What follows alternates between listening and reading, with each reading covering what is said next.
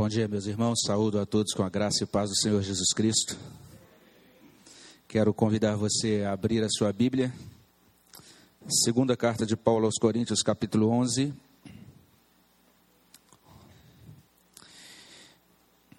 Vamos ler os versículos 2 e 3 desse, desse trecho da palavra de Deus. Nós, nós vamos ler juntos a, a palavra do nosso Deus. Vamos ler a uma só voz. Porque zelo por vós com o zelo de Deus, visto que vos tenho preparado para vos apresentar como virgem pura a um só esposo, que é Cristo. Mas receio que, assim como a serpente enganou a Eva com a sua astúcia, assim também seja corrompida a vossa mente e se aparte da simplicidade e pureza devidas a Cristo. Amém. Vocês vão perceber que é, a, ideia, a ideia inicial era nós dedicarmos a nossa manhã para entrarmos assim em alguns detalhes acerca de todo esse, esse projeto da igreja de início de novas igrejas e ah, de certa maneira eu ia apresentar algumas coisas com mais detalhes agora cedo e Iria fazer algumas aplicações né, a partir daquele exemplo de Abraão, que ouviu o chamado de Deus para ir para uma terra distante, foi, e aí também nós, paralelamente, similarmente, estamos diante de uma situação semelhante, agora nesse processo de início de novas igrejas. Ah, de certa maneira, falarei um pouco sobre isso ainda é, hoje à noite. A gente vai estar tá transferindo algumas dessas coisas que estavam previstas aqui de manhã para o período da noite. E você está vendo também no nosso boletim ainda esse destaque na última página, falando desse início do trabalho em Cedral. Então, nós com certeza é, teremos a oportunidade de ouvir é, isso que eu pretendia trazer hoje cedo, a gente vai estar ouvindo em outras ocasiões. O meu, a minha constatação e a, o meu interesse em mudar, então, esta, isso que estava planejado, tem a ver com, a, com aquela convicção de que, ao meu ver, se algumas coisas não estiverem consolidadas antes, não adianta a gente ter um plano, né, um método ou uma estratégia, uma série de, de planos para a vida da igreja, se a gente não não firma algumas estacas, né, não firma alguns, não estabelece alguns fundamentos e não é fortalecido em algumas coisas.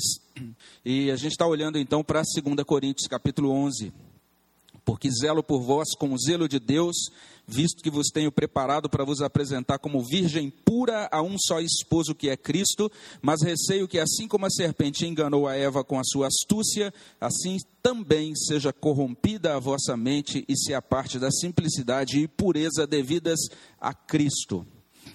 É, Paulo ele está escrevendo aqui para crentes, eu fiz questão de destacar isso ontem, é um texto realmente que chama muito minha atenção, porque ele está falando no verso 2 é, desta virgem pura que está sendo preparada para um só esposo.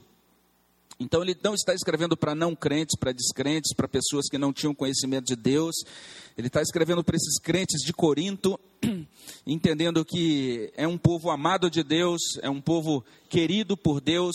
Ah, o próprio Paulo diz que ele zela por esse povo com o zelo de Deus, com o ciúme de Deus, é assim que está lá no original. E o, o propósito do apóstolo Paulo é ver esse povo embelezado, aperfeiçoado para ser apresentado então naquele dia para o seu noivo, que é o Senhor Jesus Cristo. E o que ele está dizendo aqui é que esses crentes estão correndo o perigo de serem enganados pela serpente. E eu coloquei isso ontem também, eu acho que é, é algo para a gente pensar, porque de vez em quando eu tenho ouvido alguns crentes que dizem o seguinte: olha, se você é crente, você está totalmente blindado, não há nenhum perigo do, da, do inimigo tocar você, e alguns basicamente descrevem mais ou menos isso, né, que a fé cristã é como se fosse uma armadura, é como se fosse mais ou menos a roupa do homem de ferro que você veste, né, e agora que você está com aquela super, aquele super equipamento do Homem de Ferro, alguém pode metralhar você, pode fazer tudo, você está invulnerável.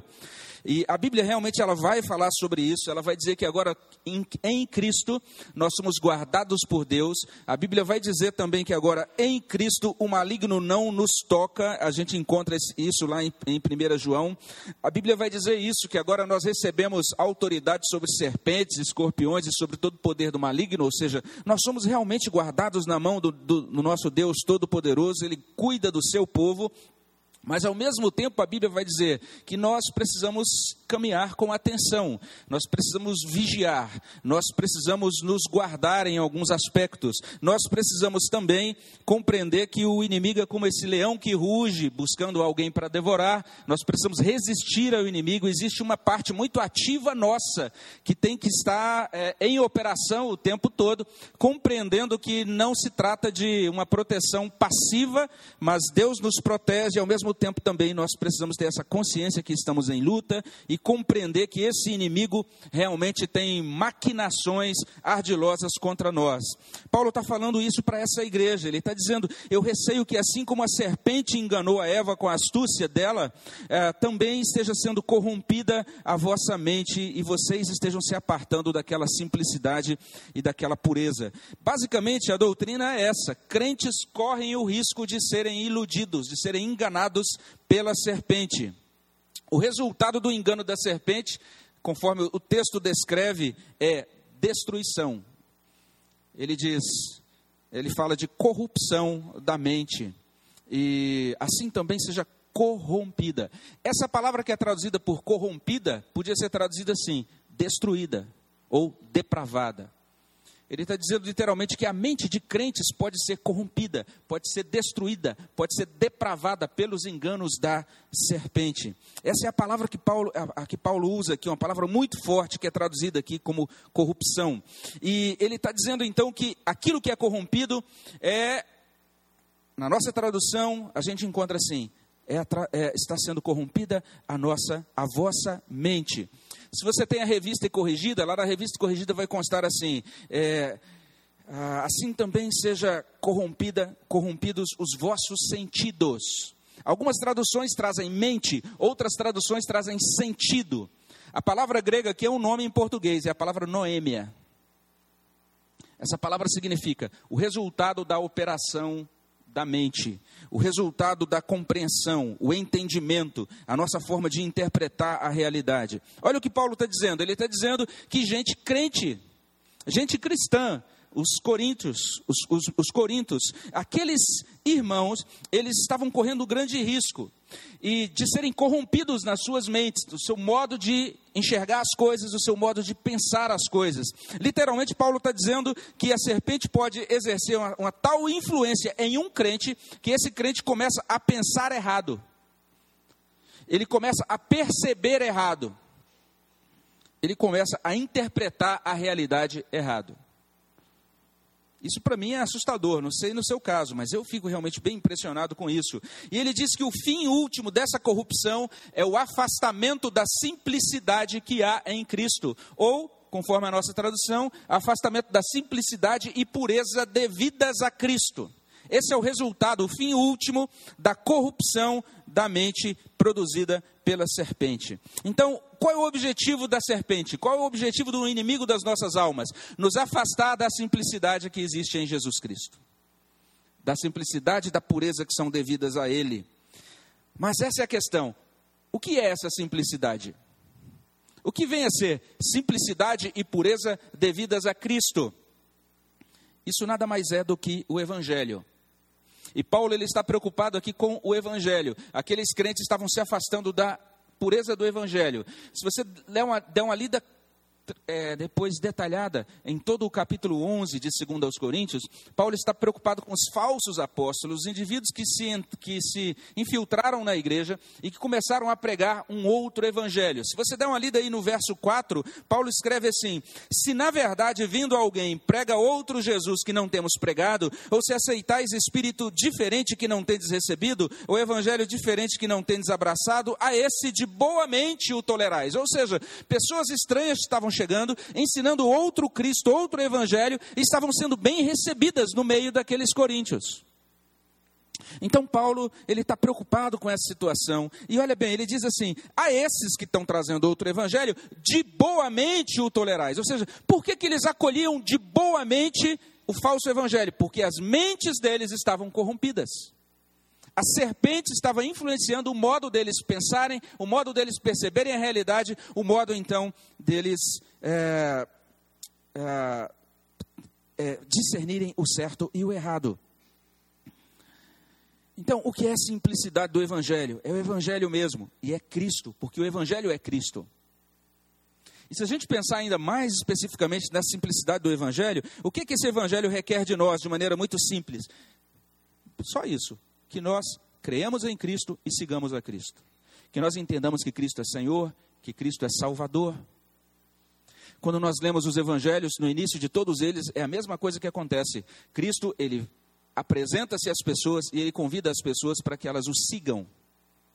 E elas vão conhecendo Cristo, vão deixando tudo e vão seguindo Cristo. Vão reconhecendo que ele é Senhor, reconhecendo que ele é Salvador, reconhecendo que ele deve ser seguido. Lá em João 10, 27, nós encontramos assim: As minhas ovelhas ouvem a minha voz, eu as conheço e elas me seguem. Simples, essa é a simplicidade do Evangelho. Em outra passagem também do mesmo Evangelho, João 15, 13 a 14, diz assim: Ninguém tem maior amor do que este, de dar alguém a própria vida em favor dos seus amigos. E a gente fica feliz quando diz que bênção, Cristo está dizendo que nós somos amigos dele. Mas Cristo continua dizendo assim lá no verso 14: Vós sois meus amigos se fazeis o que eu vos mando. Ele está dizendo que essa relação que temos com ele no Evangelho é muito simples. Nós o reconhecemos como Senhor e Salvador, nós fazemos o que ele manda. É isso que às vezes é chamado também no Novo Testamento de obediência do Evangelho. Se a gente for dizer isso de outra maneira, a simplicidade do Evangelho é a prática do discipulado. Romano, é, Mateus capítulo, ou Marcos capítulo 8, 34 a 35 diz assim: Se alguém quer, quer vir após mim, a si mesmo se negue, tome a sua cruz e siga-me. E quem quiser, pois, salvar a sua vida, perdê-la-á, e quem perder a vida por causa de mim e do evangelho, salvá-la-á. Então, nós temos aqui essa simplicidade do Evangelho, essa coisa muito clara que o Evangelho coloca diante de nós. A gente pode até dizer que isso é difícil de praticar, mas é fácil de entender. Crer em Cristo, reconhecer quem Ele é, fazer o que Ele manda, segui-lo. É isso, essa é a simplicidade do Evangelho. Paulo está preocupado porque aqueles crentes, eles estão sendo afastados dessa simplicidade. Eles estão deixando de lado esse Evangelho simples, estão abraçando outra coisa apresentava-se a eles como evangelho, e com isso estão se afastando da simplicidade e pureza devidas a Cristo. Então, é o que eu disse para o pessoal que estava reunido aqui ontem, na nossa caminhada cristã, na nossa caminhada individual, na nossa caminhada como família, de, como famílias cristãs, como casais cristãos, na nossa caminhada como igreja de Cristo, a gente quer entender, a gente quer viver o cristianismo, mas a gente precisa compreender isso, mesmo sendo crentes, mesmo sendo é, pessoas ativas dentro da igreja, nós todos os dias somos atacados, nós corremos o risco de sermos enganados pela serpente e abandonarmos a simplicidade devida, que é devida a Cristo. Exatamente por isso, então, eu destaquei ontem, estou repetindo, que existem três possibilidades de corrupção da nossa mente. Existem três maneiras como a serpente nos influencia para que a gente deixe a obediência simples a Cristo. A obediência que nós devemos a Cristo. Só para a gente compreender bem, a obediência a Cristo é isso. Cristo fala, Cristo manda e a gente faz. Só isso. Mas o inimigo, ele, ele vai, a serpente vai trabalhando algumas coisas na nossa mente, vai fazendo com que a nossa mente se corrompa e a gente vai se afastando disso.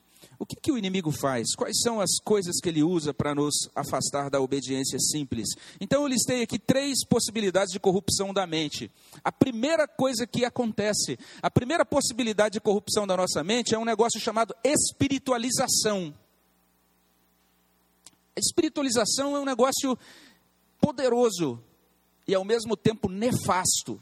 Algo que nos afasta da pureza, da simplicidade devida, devidas a Cristo. É, quando eu falo de espiritualização, é um título, é uma palavra que a gente às vezes acha estranho, porque a gente entende que coisas espirituais são coisas boas. A gente, na verdade, até diz, eu quero ser uma pessoa espiritual. Mas existe um perigo muito grande nesse negócio chamado espiritualização, e ele se mostra de duas maneiras. Às vezes, isso que é chamado de espiritualização aparece como abstração. O que é abstrair? O que é abstração? É você pegar algo que é concreto e tornar aquilo em algo teórico. Você pega algo que é prático e transforma aquilo apenas em uma teoria, em um conceito.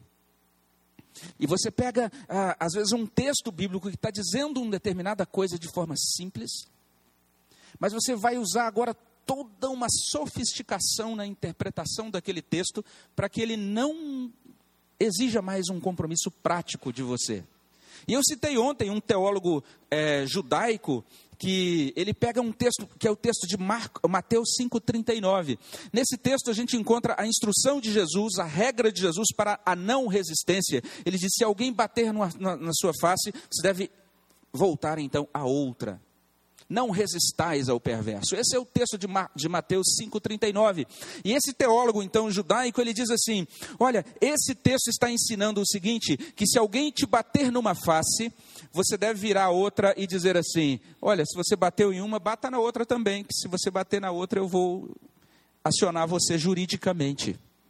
Eu vou levar você então aos rabinos e eles vão ver que você me bateu duas vezes e agora você será digno de, será um réu do tribunal rabínico. Esse, essa é uma interpretação de um intérprete judeu. Eu acho interessante que ele pega o texto, que diz uma coisa, faz uma sofisticação na interpretação e diz outra coisa do texto. Não sei se você já viu isso, às vezes, uma pessoa que prega um texto e você está ouvindo a pregação e você lê o texto e fala: o que, que é isso, gente? Ele tá, o texto está dizendo isso, ele está falando o contrário. parece, e por que, que é chamado de espiritualização? Porque parece espiritual. O indivíduo parece que ele está usando, está sendo um bom teólogo, está interpretando de maneira sublime. Uma outra maneira como a espiritualização acontece é pela compensação. O que é compensação? Você continua desobedecendo, mas você então busca compensar a Deus com alguma coisa religiosa. E aí eu mostrei ontem um texto, que é o texto de Provérbios 7,14. Provérbios capítulo 7 fala de uma mulher promíscua, uma mulher adúltera. E ela então vai e ela tenta é, atrair um jovem para pecar com ela. E ela então usa alguns argumentos para atrair aquele jovem. E o texto lá de Provérbios diz que aquele jovem é como se fosse assim, um animal sendo levado para o matadouro. Ela está atraindo aquele jovem para o caminho da morte. E aí, no meio daquela argumentação, atraindo aquele jovem para o pecado, aquela mulher diz assim: Sacrifícios pacíficos tinha eu de oferecer, paguei hoje os meus votos. Ela está dizendo: Olha, pode vir pecar comigo, eu já fui à igreja, já, já fiz os meus votos. Já fui à igreja hoje, já dei o meus, já fiz o meu sacrifício lá. Então agora eu posso pecar. A pessoa continua desobedecendo a Deus em uma área, mas ela diz assim: ah, eu, mas eu vou à igreja, mas eu vou dar o meu uma oferta, ou eu vou é, ajudar os pobres, ou eu vou é, fazer outras coisas, outras penitências religiosas. É, um outro exemplo disso está lá em Isaías 58, 2 e. Ah, o capítulo todo de, de 58 de Isaías vale a pena ser lido. Ele todo fala desse assunto, do jejum. O jejum aceitável a Deus. Mas o que é chocante nesse capítulo é que você vai encontrar isso. Lá no iníciozinho de Isaías 58 diz assim: mesmo neste estado ainda me procuram dia a dia, têm prazer em saber os meus caminhos, como o povo que pratica a justiça, não deixa o direito do seu Deus, perguntam pelos direitos da justiça, têm prazer em se chegar a Deus. E esse povo jejuava a Deus, e Deus diz: não dá para aceitar o jejum de vocês, porque enquanto vocês estão jejuando, vocês estão fazendo outras pilantragens vocês estão desobedecendo. E ao mesmo tempo que vocês desobedecem, vocês vêm aqui, fazem esse ritual e aparecem nessas penitências de jejum. Deus diz: não dá. É isso que Deus diz, mostra em Isaías 58. Olha só, ah, não é que essa pessoa diga assim, ah, eu vou pecar e vou compensar fazendo uma boa obra, ou algo espiritual, mostrando que eu sou devoto a Deus. Não é isso. Não é isso que acontece de maneira consciente, mas é um engodo da serpente. Ela instala dentro da mente, então, esse elemento esquisito que faz com que a pessoa, então, leia aquilo que está escrito de maneira muito clara: vai e perdoa, reconcilia-te com teu irmão. E a gente lê isso, está muito claro, é o ensino de Cristo, mas a gente agora começa a abstrair esse ensino e a gente começa a espiritualizar isso e a gente vai dizer: olha, Deus, eu sei que eu tenho que perdoar meu irmão, mas olha, é, não dá, então eu vou, estou orando por isso e já tem 30 anos que eu estou orando por isso. E a gente acha porque a gente está orando por isso, Deus vai nos abençoar porque oramos, mas nós estamos 30 anos desobedecendo, espiritualizando enquanto continuamos sem obedecer aquilo que precisamos obedecer espiritualização. Uma segunda possibilidade de corrupção é o adiamento. É quando a gente sabe o que a gente precisa fazer, mas a gente adia. Diz, diz assim: eu obedeço depois. É mais ou menos como a dieta que a gente diz que vai começar na segunda-feira e nunca começa. Só que agora é um negócio mais sério, porque é a obediência. A gente sabe, eu sei que eu tenho essa coisa na minha vida que eu preciso corrigir, mas deixa para a semana que vem. Ah, depois, quem sabe, da Páscoa ou do compromisso que assumirei no Natal. Depois do aniversário da igreja, eu tenho certeza que eu vou me dedicar a Deus nesse aspecto. Por enquanto, não. E a gente vai adiando a nossa obediência. Isso às vezes acontece por um erro teológico, às vezes acontece por uma interpretação doutrinária errada. Por exemplo, eu vejo alguns cristãos que adiam a sua obediência por causa do modo como eles entendem ou interpretam Romanos capítulo 7, a partir do verso 15. Eles dizem assim: Olha, pastor, eu li aqui em Romanos 7, 15 o dilema de Paulo, e Paulo dizendo isso, que é, ele tem o pecado dentro dele, e Paulo ele reconhece que o bem que ele quer fazer ele não faz, o mal que ele não quer fazer ele faz, e Paulo até chega ao ponto de dizer: desventurado desgraçado homem que sou, quem é que vai me livrar do corpo dessa morte? Então nós, pastor, eu estou entendendo agora, todos nós temos esse conflito e nós então queremos fazer o certo e não fazemos. É por isso que eu sei que eu tenho que fazer o certo, mas eu não consigo, pastor. Eu vivo nesse conflito de Paulo. E olha só que coisa bonita, parece até que ele está sendo uma espécie de apóstolo Paulo do século 21, sendo desobediente.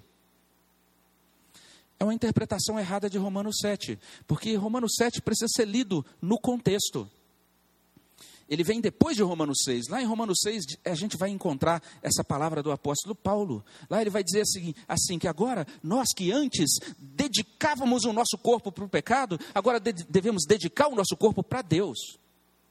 E lá em Romanos 8, Paulo vai dizer que ele louva muito a Deus, porque agora nós estamos debaixo da lei do Espírito de vida. E a lei do Espírito de vida agora nos livrou da lei do pecado e da morte. E agora nós temos, porque temos o Espírito, agora nós não devemos mais viver inclinados para a carne, porque o pendor para a carne resulta em morte. Mas agora nós devemos nos inclinar para as coisas do Espírito de Deus. O que Paulo está ensinando em Romanos é que aquela situação desventurada ela foi resolvida graças a Deus por Jesus Cristo. Ele agora nos coloca no trilho da santificação, nos dá poder para caminhar com Deus em obediência a Deus. Esse é o ensino de Paulo em Romanos capítulo 7, na verdade, em toda a carta aos Romanos. Mas alguns então acabam adiando o tempo todo, dizendo, ah, porque eu estou no conflito de Paulo. Não use mais esse argumento, não é um bom uso de Romanos 7. Outros adiam por causa simplesmente de irresponsabilidade espiritual. É como se fosse aquele indivíduo que nunca cresce, nunca entende que ele tem que é, assumir responsabilidades. E algumas vezes a gente está dentro da igreja e vai deixando para depois coisas que a gente sabe que deveria fazer agora. A gente vai sendo desatento. A Bíblia vai dizer: desatenção, procrastinação, tem consequências sérias. Jesus fala sobre isso lá em Mateus capítulo 24. Assim como foi nos dias de Noé, Mateus 24, 37, assim também será a vinda do filho do homem. Porquanto, assim como nos dias anteriores ao dilúvio, comiam e bebiam, casavam, davam-se em casamento, até o dia em que Noé entrou na arca, e não o perceberam, senão quando veio o dilúvio e os levou a todos. Noé pregando, Noé chamando ao arrependimento, e aquele povo não estava nem aí. Ah, deixa para depois. Quem sabe a gente dá uma paradinha lá depois e ouve o que, que Noé está falando. Mas agora a gente tem tempo ainda. Noé entrou na arca, eles nem notaram que entrou. E aí, quando viram, já era tarde demais. E esse é apenas um exemplo. Jesus usa muitos outros ensinos, em outros pontos, uh, muitas, outras, muitas outras maneiras de ensinar essa mesma verdade. Em outra ocasião, ele fala de virgens com as suas, com as suas lâmpadas de azeite. Algumas se prepararam, outras não. Veio o noivo e nem todo mundo estava pronto. O que a Bíblia vai dizer é isso. Aquilo que a gente precisa fazer para a nossa santificação, a gente tem que fazer hoje. Não ficar adiando. Em Hebreus 3,15, ele diz literalmente isso: o dia para obedecer, para começar a obedecer, é hoje. Nós não devemos ficar adiando, mas a serpente, ela então vai trabalhando na nossa mente de tal maneira que a gente acha que está tudo bem, e a gente pode continuar vindo à igreja e fazendo todas as nossas atividades eclesiásticas, e a gente entende que está tudo muito tranquilo, mas nós continuamos desobedecendo a Deus naquilo que a gente sabe muito bem, e vai adiando isso para depois. Uma terceira possibilidade de corrupção é a negação. Aqui eu não preciso é, me deter muito tempo, porque é tão óbvio isso. É uma negação que se apresenta de duas maneiras. Primeiro, como negação de princípio. A gente encontra isso lá em Gênesis 3, verso 4 em diante. A serpente diz assim: É certo que não morrereis. Porque Deus sabe que no dia em que dele comerdes se vos abrirão os olhos, e como Deus sereis conhecedores do bem e do mal. Negação de princípio. Existe um princípio da palavra, existe uma regra, uma ordem. Qual é a ordem? Está lá atrás, no capítulo 2. Deus diz: Olha, de toda árvore do jardim comerás livremente, mas desta árvore do conhecimento do bem e do mal não comerás, porque no dia em que dela comerdes, certamente morrerás. A palavra de Deus é absoluta, cristalina. Não tem complicação nisso. Ok, tá beleza. 99,9% eu como, aquela ali eu não como. Só isso. Mas olha o que a serpente diz. Ela, ela chega naquela, diante da mulher, apresenta o fruto e diz: Olha, olha bem, é certo que não morrereis. Nega descaradamente a ordem de Deus. Então a gente está ouvindo um sermão, uma mensagem, ou então a gente está num estudo bíblico. E aí, naquele estudo bíblico, alguém diz assim: Olha, é isso que a Bíblia ensina. E a gente ouve, e na hora que a gente ouve, dentro do nosso coração, a gente fala: Ah, mas isso não é assim, não. Ah, mas isso era só na época do Antigo Testamento, gente. Agora, não. hoje não, não é assim. Ou então, até um texto do Novo Testamento mesmo que a gente ouve: Não, mas isso não é assim negação direta. Está lá o que a Bíblia diz, e no nosso coração a gente já refrata aquilo, a gente já diz: não é assim. Negação de princípio, a gente está negando o princípio da palavra de Deus. E a gente não nota, e a gente faz isso, isso acontece dentro da nossa mente, dentro de processos muito complicados, que eu não consigo nem descrevê-los. E a gente termina de, termina de acontecer isso, a gente termina, a gente se levanta e canta um hino, então, de louvor a Deus sem saber que a gente terminou de afrontar Deus negando o princípio da palavra dele. Ele não está contente com isso. Mas a gente está sendo enganado, iludido pela serpente. Negação de princípio. E aquilo que é bem clássico: negação de culpa. Então disse o homem: A mulher que me deste por esposa, ela me deu da árvore e eu comi, Senhor. Não sou eu, eu não sou o culpado. E Deus então pergunta para a mulher: E o que aconteceu com você? Por que você fez isso? O que fizeste? É a pergunta. E a mulher responde: A serpente me enganou e eu comi. E a gente então vai sempre encontrando uma boa razão para a nossa desobediência. E a gente dizendo, a gente sempre tem boas razões. E a gente vai poder dizer assim: olha, eu fiz isso porque alguém fez outra coisa comigo. Ou então fiz isso porque ah, fiquei é, chateado com a igreja. Aí eu fiz isso porque aquele, aquela pessoa que foi à frente deu aquela palavra aquele dia, então agora eu não quero nem saber mais de ir aos cultos. E a gente começa sempre a culpar outras pessoas, sempre tem um bom argumento para a gente desobedecer. O correto era a gente se prostrar-se diante de Deus e dizer assim: Senhor, o que cabe a mim é corar de vergonha, perdoa o meu pecado. A gente precisa apresentar-se diante de Deus como o salmista ali no Salmo 51, que reconhece a sua a profundidade do seu pecado. Então ele pede a bênção de Deus para que Deus o perdoe. Ele pede para ser colocado nos trilhos de novo. A gente encontra aquela palavra de Deus ali do salmista no Salmo 19, quando ele diz: Senhor, me perdoa. Inclusive, ó Deus, perdoa-me não apenas dos pecados que eu conheço, mas perdoa-me até das falhas que me são ocultas. Negação. Todas essas coisas afetam a nossa vida prática, afetam a nossa vida individual, afetam a nossa vida familiar, afetam a nossa vida da igreja. Paulo está falando para crentes, então essas coisas afetam os crentes.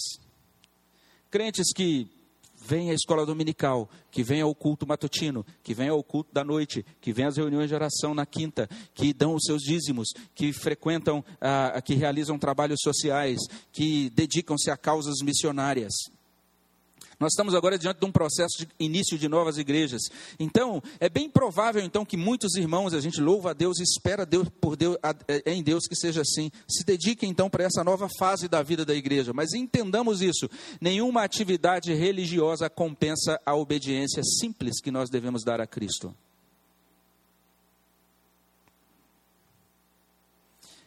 E isso nos chama atenção para duas coisas, já finalizando. A primeira é essa: nós precisamos ter cuidado com a nossa mente. A nossa mente pode nos enganar. É isso que Paulo está dizendo aqui. Então eu preciso perceber que existe, é bem plausível, existe uma grande possibilidade, mesmo sendo um cristão, ouvindo bons, boas mensagens bíblicas toda semana, mas se a minha mente ser corrompida pela serpente. Porque aqueles crentes receberam mensagem do apóstolo Paulo. Excelente mensagem. Mas Paulo está escrevendo para eles: Meus irmãos, eu estou preocupado com vocês. Eu preciso entender isso. A minha mente pode ser corrompida pela serpente. Você precisa entender isso. Então nós precisamos colocar vigilância sobre a nossa própria mente. Esquisito isso, porque lá fora as pessoas dizem assim: olha, não existe limitações ao pensar. Alguns até defendem essa ideia do livre pensar. A Bíblia não fala do, sobre livre pensar, ela não defende livre pensar, ela defende, defende o correto pensar. A Bíblia até diz isso lá em Filipenses, que nós devemos trazer para a nossa mente aquilo que é correto, aquilo que é edificante, aquilo que é de boa fama, aquilo que produz edificação. Então eu preciso o tempo todo olhar isso. Se eu percebo qualquer processo dentro da minha mente que me distancie da obediência viva e simples, eu tenho que dizer: isso aí está repreendido. Eu quero obedecer à simplicidade da Escritura, à simplicidade do mandamento de Cristo. E a gente vai ver que o mandamento de Cristo é isso mesmo, simples, incisivo. Às vezes dói só. Ele vai dizer simplesmente: faça isso. E todo o nosso ego não quer fazer. Mas eu tenho que dizer, mas eu tenho que fazer. Simples assim. Nada de ficar é, com racionalizações para evitar a obediência. Toda vez que eu começo a usar a minha razão para permanecer na desobediência ou na incredulidade, eu preciso agora colocar minha razão no lugar certo. Preciso trazer a minha razão cativa à obediência de Cristo. Toda vez que eu ouço uma pregação, toda vez que eu ouço um estudo bíblico, toda vez que eu leio a minha Bíblia devocionalmente em casa ou estudo a Bíblia, eu tenho que fazer essas perguntas. É isso que a Bíblia está dizendo? Se é isso mesmo que a Bíblia diz, então isso é a voz de Deus. Eu preciso treinar a minha mente a submeter-se a isso. Se é isso que a Bíblia diz, isso é a voz de Deus. Preste atenção. No dia da nossa profissão de fé, a gente vai à frente e diz assim: Eu me comprometo. Agora a Bíblia é minha única regra de fé e prática. A gente fala isso, mas depois a gente começa a ser enganado pela serpente. A gente se esquece que é Deus que está falando com a gente na Bíblia. Ontem eu citei um texto lá de, do Salmo 40, quando o salmista diz assim: Ele, eis, eis-me no teu livro, eis-me aqui no teu livro ele se encontra na Bíblia. Ele fala: a Bíblia não está falando só de alguém do passado, a Bíblia está falando sobre eu mesmo, ela está falando comigo. O que é que isso diz a mim? O que é que Deus está falando comigo hoje? Enquanto essa pessoa está falando aí na frente, dando esse estudo bíblico, trazendo essa pregação, o que é que Deus está falando comigo? Esse tem que ser o modo correto da gente ouvir a palavra de Deus. O modo errado é o seguinte: é a gente ouvir, enquanto a gente ouve lá dentro, a gente está assim, não é bem assim.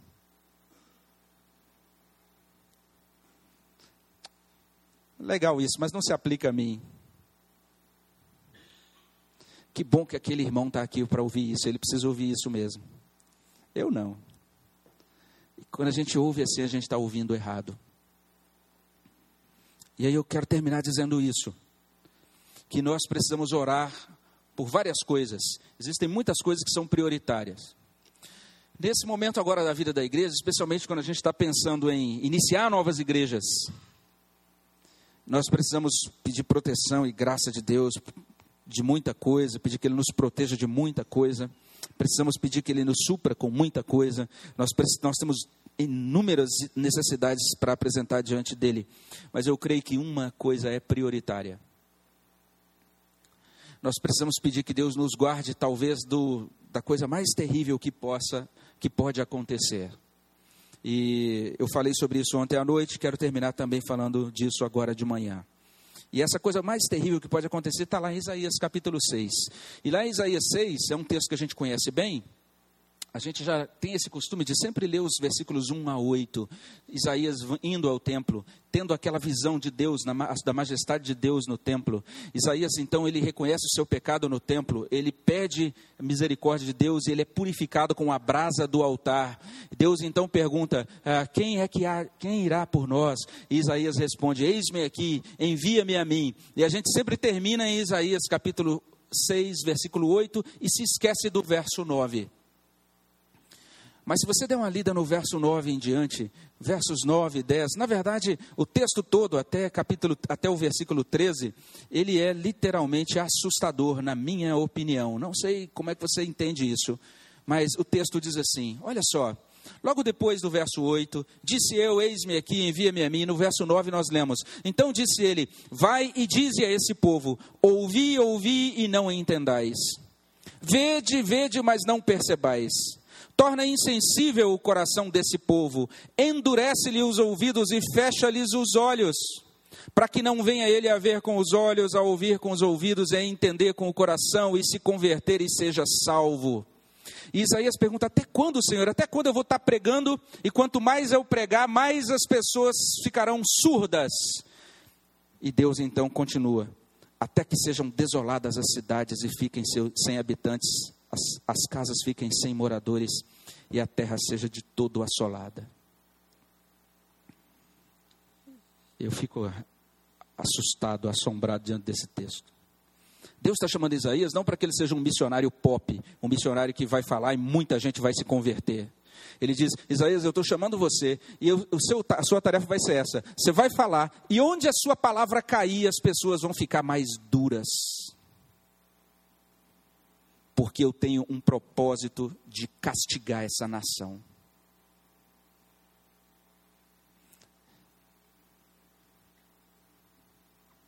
Preste atenção. Existe uma possibilidade de Deus mandar a sua palavra não para salvar, mas para endurecer. Ele faz isso por quê? Leia depois Isaías desde o início. O início de Isaías diz assim: Deus diz: Estou cansado das suas assembleias solenes. Vocês estão prestando um monte de culto, estão estendendo as mãos, mas as mãos estão cheias de sangue. Aquele povo se tornou cínico diante de Deus. Sabia o que tinha que fazer para obedecer, mas desobedecia. E ouvia a palavra toda semana, mas não colocava em prática. Então encheu a medida e Deus disse: agora eu vou ter que disciplinar esse povo. Isaías vai lá, você vai pregar, e eles vão ficar mais duros, e essa terra vai ser desolada. Ao meu ver, essa tem que ser a nossa prioridade de oração. Deus me ajude para que eu não seja duro diante da tua palavra. Me ajude, Deus, para que eu seja maleável, para que eu seja tratável diante do teu comando. E Spurgeon ele diz algo, e eu vou falar sobre isso daqui a pouco de novo, eu vou fazer várias citações dele daqui a pouquinho no próximo, no próximo momento. Mas Spurgeon diz isso, que a nossa alma diante de Deus tem que ser tão sensível à direção do Espírito, ao mover do Espírito, quanto uma cortiça nas ondas no mar. E nós precisamos pedir, Deus, me dá uma alma sensível à tua palavra. Que quando o Senhor diga assim, vai.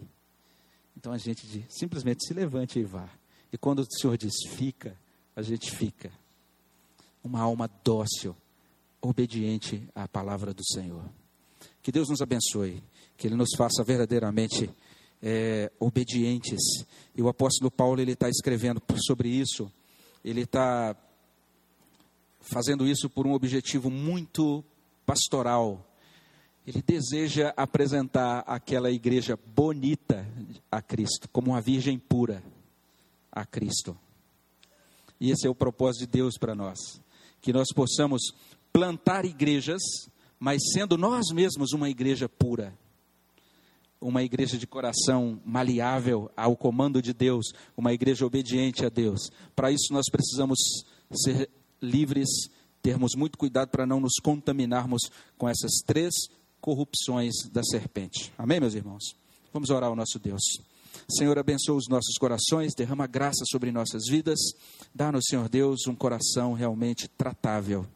Dá-nos, Senhor Deus, uma caminhada de humildade, de obediência diante da tua palavra. Ajuda-nos, Senhor Deus, a amá-lo. Ajuda-nos, ó Deus, a caminharmos o tempo todo firmes nessa senda, nessa trilha, que é uma trilha viva, simples do discipulado de Jesus que nós nunca nos afastemos dessa simplicidade, dessa pureza devidas a Cristo. É o que pedimos no nome de Jesus. Amém, Senhor.